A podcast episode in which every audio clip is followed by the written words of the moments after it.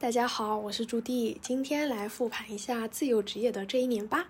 为啥有空复盘这个？主要还是自由职业就没有一个汇报的对象了，所以就自己记录一下，自己复盘一下，相当于复盘给未来的自己听，也给其他还在上班或者还在上学的朋友们提供一个生活案例参考吧。啊，主要还是今天闲的，因为没客户。其实关于自由职业，在嗯，我自己的经验里面，我在别的地方都写了蛮多的。嗯，像我在去年六月三十号辞职以后，每周都有写周记。这个周记有在我个人的主板里面汇总成每个月的月记发出来。嗯，回头可以贴在评论区。然后从六月三十号到今年六月三十号，我也写了一篇包含我的工作、生活还有心境转变的，从裸辞 gap 到自由职业的复盘文章。这个链接也可以放评论区，其实他们是差不多的链接啦，都是一个总的链接，下面可以点到不同的文章。然后上个月呢，很荣幸参加了 Free Lab 在上海。线下的活动，Free Lab 是一个自由职业者的平台，然后时不时的就会搞一些活动，请一些人来分享，然后我就分享了自己自由职业以来一些认知的打破。所以现在正好九月到十月的话，就差不多是我自由职业满一整年的阶段了。所以我今天想说，就以自由职业为核心来复盘一下我踩过的坑吧。以下有五个点啊，第一点就是自由职业。并不自由，如果有自由，那也要我们能扛得住。什么是扛得住啊？比如说忙的时候，我可能一周要写四篇稿，一篇稿子有三千到四千字，量很大。那也有可能我连续十几天我都要写稿，虽然中间可能有的时候有几天可能就是改一改，但是那个，呃，时间拖得越长，那我后面的效率就越低，或者是。我在闲的时候，十几天都没有工作啊。其实这个情况好像没有出现，但是呢，一周没工作的情况是有的。那闲是闲，那慌也是真的慌。那我们的心态要怎么在这个高不确定性的环境中保持稳定，啊保持自己定量的输出、定量的创作啊，还有定量的好心情，这个就还蛮。考验的，对自由是一个考验。第二点是自律，我自己其实是没有感觉到自己有多自律，嗯，但是像第九期我有分享我是怎么把睡眠从夜班到日班，就从一个晚睡晚起到勉强有早睡早起。我当时其实是就是想做这件事情，但我的方法也是比较。可持续的方法，就我不太会强迫自己，所以呢，可能我理解的自律跟那种斯巴达式的自律还不在一个量级，因为我知道，如果我强迫自己的话，那我后面。会反弹的很厉害，就反正我是这个类型，我不确定是不是每个人都是这个类型，反正就我不太会对自己用那种斯巴达式的自律方式，但是自律这个标签是我妈观察到的，嗯，一个是我的作息很稳定，一个是我的输出量也很稳定，再来就是我的心情也很稳定，为什么要稳维持这个稳定？我是有观察到，我在稳定下面，呃，输出的总量是最高的。嗯，就是假设我心情高高低低的过了一个月，然后我把那一个月的输出和时数全部加总起来，再平均下来，VS 我每天都很稳定的输出一点点东西，最后。加总起来，然后两个对比，就像龟兔赛跑一样。我发现自己当乌龟的时候，这怎么有点搞笑？对我发现自己当乌龟的时候，每天稳定的往前走一步，它的总量是更高的，所以我就会觉得这个效率是比较好的，那我就愿意维持这个生活。然后我的固定作息就是。每天早上起床以后，先输出一下，就先泡一个咖啡，然后现在会在家吃一个燕麦，因为我发现不吃早餐的话，内脏脂肪真的会越来越高。对，吃了燕麦，喝了咖啡以后就开始输出，一直搞到中午。这个输出包含了工作，还有自己创作的部分。像播客也是输出，小红书也是输出。虽然小红书很久没有写了，嗯，这段时间我就不太会回消息，就尽量不要让自己工作的状态被打断。然后到了一个输出的极限以后，就去煮饭吃午餐，然后。吃完午餐，下午要是忙呢，我就继续输出；不然就是处理杂事、消息啊，或者是跟别人见面，或者去运动。晚上学习还有休息，学习有的时候也会穿插在下午，但是下午对我而言是一个效率不太高的阶段，所以这个时段我基本上会用一些杂事把它填满。其实固定行程和作息这件事本身听起来还好，还没有到很自律的阶段。但如果你是自由职业，然后你的收入有一搭没一搭，或者是有比较高的不确定性，就你的生活本身已经有不确定性了，然后那那你的你还要把你的作息跟你的心情也变成不确定性的一部分，就等于说你这个整个人都是一个非常。上上下下的跳动，那你的心脏就要很强了，不然就有可能弄不好的话，就会变得比较颓废，或者是嗯，就比较比较不稳定。然后那要是你生活的作息很颓废，你的心情也很颓废，那这个有可能会影响你对自己未来的判断。但是如果你的心脏很强，就你能够忍受这个高的不确定性，你也很享受这个不确定性，那其实，嗯，不自律也是没关系的。然后要怎么样可以体验一下自由职业自律的重要性？可以举一个稍微极端一点的例子，其实也不能说是极端，就是 体验过的例子。就因为上海我们风控之前风控了两个月嘛，然后像菜很难抢啊。有的公司会少发薪水啊，健身房不开呀，反正就你在你的生活跟你的收入上有很多不稳定的因素。那在这样一个阶段下，你的心情能不能够区分内在和外在的混乱，把外在的混乱和内在就隔离开来，然后想办法让内在保持一个相对平静的心态？就你有没有这么做，或者是你愿不愿意这么做？或者是你在没有人管、不用去公司打卡的这几个月，你是怎么选择度过自己的这一段生活？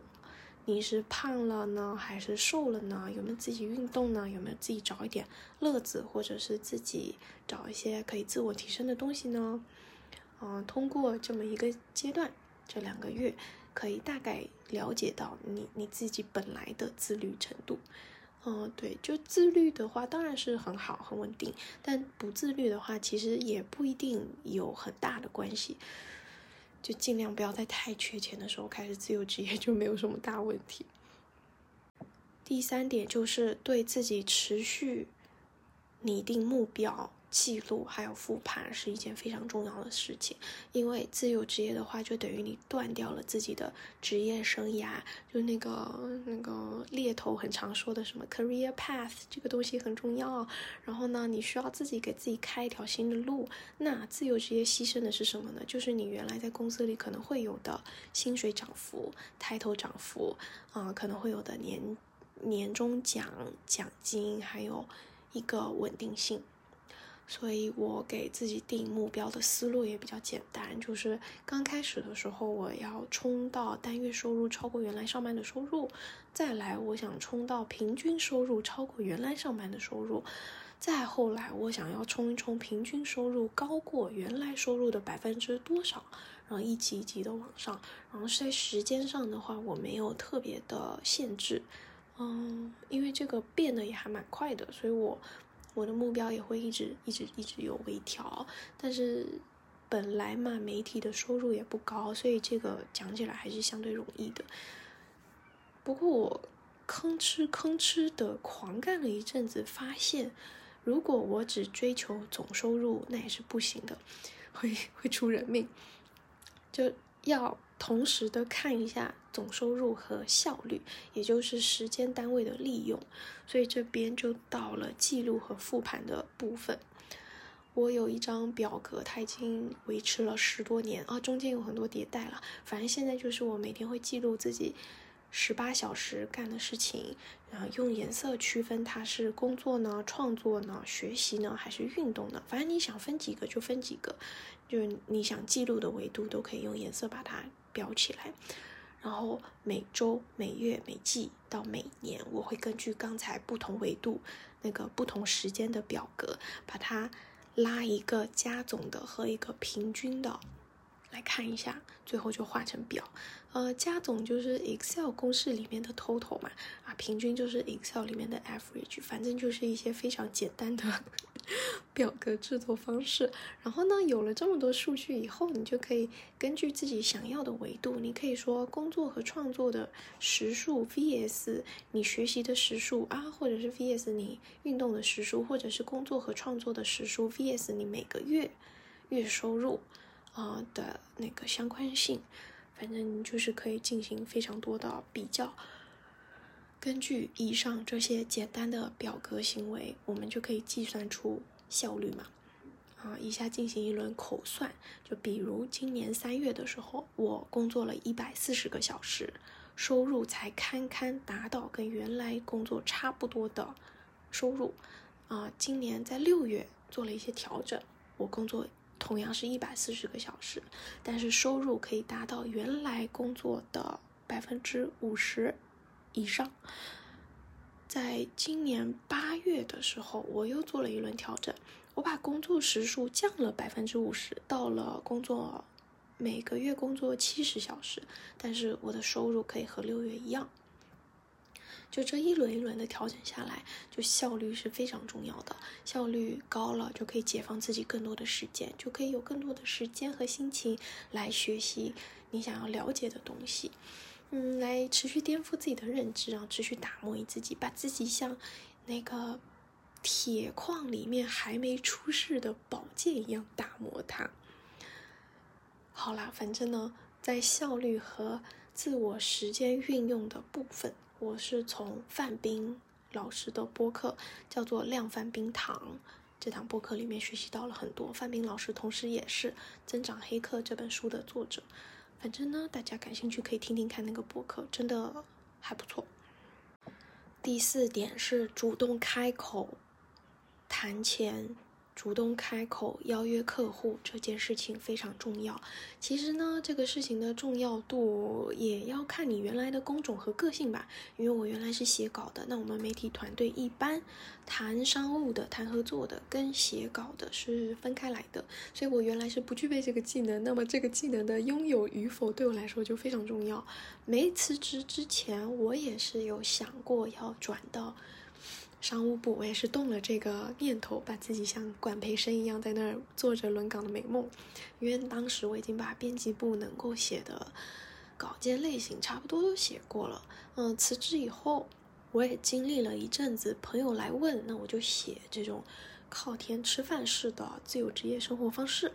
啊，后来渐渐的发现这样子是不行的呀，这样子本质是还是给别人打工，我是被动的，就朋友来问。我我只能接，因为我想要钱，那我就不能选择客户，我没有选择。那我要怎么样把主动权握在自己手里呢？就只能自己去挖掘更多的客户。这个道理就像是，如果我只认识一个帅哥，那这个我就是帅哥的备胎。那如果我认识了十个帅哥，这不只是我的本事，而且帅哥就成为了我的备胎。啊，话讲的有点难听啊，反正呢。理是这么个理，然后到这里呢，很多人就会问，那要怎么样主动认识客户呢？这里其实我也专门写过一篇，也可以放在评论区，其实链接都是一样的，啊，反正这个问题我也很好奇，大家是听想要听到怎么样的回答？是不是会幻想一个画面，说有一个场子装满了三百个大佬，让你上去做了一件事情。技惊四座，惊艳四方，然后大佬全部都一涌而上，然后你你一个晚上加了两百个微信，像这个事件的概率发生非常的小。主动，其实这件事情对于我这种 INFP 来说，真的没有，就是还没有到要去讲究技巧技巧的那个部分，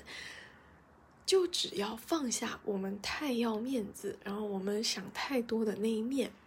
试着淳朴的跟别人介绍一下我现在在做什么，我可以为你做什么，就只要做好了这个动作就 OK 了啊。至于说你每个月你要主动认识几个客户，就根据自己的情况定一个小目标就可以了，目标不要定的太高，就前期阶段。先定一个能达成的目标，再慢慢提升就行了，不然会反弹，就跟前面不知道哪一点讲到的一样。开口谈钱也是差不多的道理。上一次有一个听友问说，他的朋友找他做事，因为他知道朋友的预算不高，他就想说报价是不是要低一点，因为朋友是朋友。但是呢，报价报的是你对自己价值的衡量。那至于说，这个报价是太高了还是太低了？关于这一部分的评价是由对方要衡量的事情。那如果你的报价跟对方的预算是不匹配的话，你也可以帮忙去找到匹配的人，就就转介绍嘛。我个人的经验就是，如果是报价跟预算不匹配的生意，不要硬做，因为呢，嗯，你你假设你拿了一个比较低的价格去做，你原本。可以拿到很多钱的事情，你越做对方越快乐，但是你就越痛苦。就最好是不要这个快乐跟痛苦不对等的一个生意，最好是对方有一些快乐，你也有一些快乐，这种两边都快乐的生意是比较匹配的，也是比较持久的。但是呢，反正主动这部分我还也在持续的学习。最后一点就是。自由职业听起来好像没有那么好，好像也没有那么不好。其实呢，要的就是这个效果。因为自由职业本身呢，它就是工作的一部分，它有比较高的不确定性，也有比较高的自由度。就它也没有什么特别的，跟其他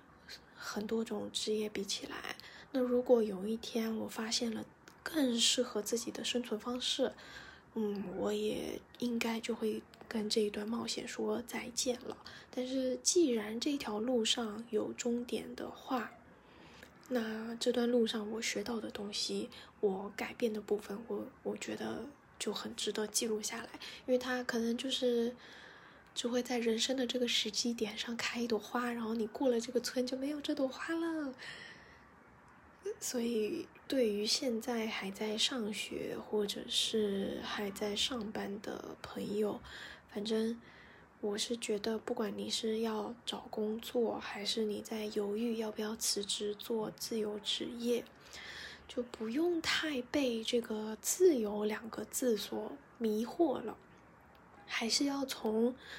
呃一条路上跟自己的适合度去做匹配。就像刚刚说的，不匹配的生意做不长久嘛，